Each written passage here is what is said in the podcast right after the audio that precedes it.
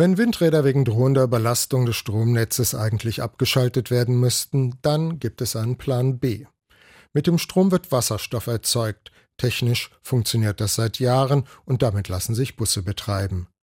Nach nun 20 Jahren Erprobung hält Matthias Filippi vom Windanlagenbauer Enertrag aus Prenzlau die Zeit für gekommen, obwohl eigentlich batteriebetriebene Fahrzeuge weltweit auf dem Vormarsch sind. Wasserstoff hat auch im, im, Transportbereich, im Verkehrsbereich seine Daseinsberechtigung. Da vor allen Dingen im Schwerlastbereich, bei Bussen, im Zugverkehr, aber auch im, äh, in Flugzeugen. Äh, überall wird, wird Wasserstoff gebraucht. Auch die uckermärkischen Verkehrsbetriebe in Schwedt setzen lieber auf Wasserstoff als auf schwere Batterien. Zwei Busse sollen im Regelbetrieb eingesetzt werden. Sie ersetzen quasi den Diesel durch den reichlich vorhandenen Wind im Norden Brandenburgs. Geschäftsführer Lars Böhme. Vorteil ist, dass wir bis zu 500 Kilometer die Fahrzeuge einsetzen können, was für einen Regionalbusbetrieb relativ gut ist. Äh, die Tankzeiten sind bei circa neun Minuten. Das heißt, äh, wir brauchen keine zusätzlichen Fahrzeuge wie beim Elektro, reinen Elektrobus, weil wir dann den äh, Fuhrpark erweitern müssten, um letztendlich genügend Fahrzeuge zur Verfügung zu haben. Das sind Vorteile für, diesen, für diese Variante. Ganz leicht gefallen ist ihm die Entscheidung nicht.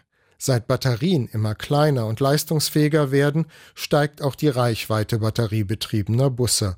Und die nutzen obendrein die eingesetzte Energie effizienter. Also man hat so den Faktor 80 Prozent der eingesetzten Energie sorgt für die Fortbewegung. Beim Wasserstoff sind wir so vielleicht bei 45 Prozent der eingesetzten Energie. Auf der anderen Seite ist es aber so, dass wir natürlich durch die Gewichte der, der Batterie äh, eigentlich eine, eine, Einschränkung haben bei unserer Nutzlast. Das heißt, wir müssen uns dann zum Teil entscheiden, nehmen wir Fahrgäste oder äh, Batterien mit. Beim Pkw haben die Batterien die Wasserstofftanks längst verdrängt. Das Energieunternehmen Enertrack setzt dennoch weiterhin auf Wasserstoff aus Windkraft.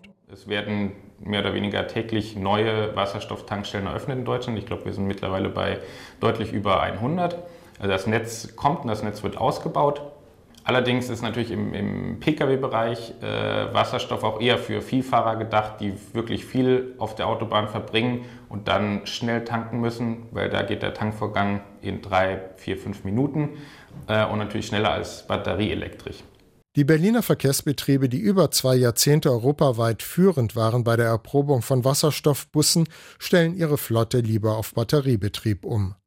Der Reichweitenvorteil erscheint in der Großstadt weniger wichtig, weil die Strecken kürzer sind und es mehr Gelegenheiten zum Nachladen gibt.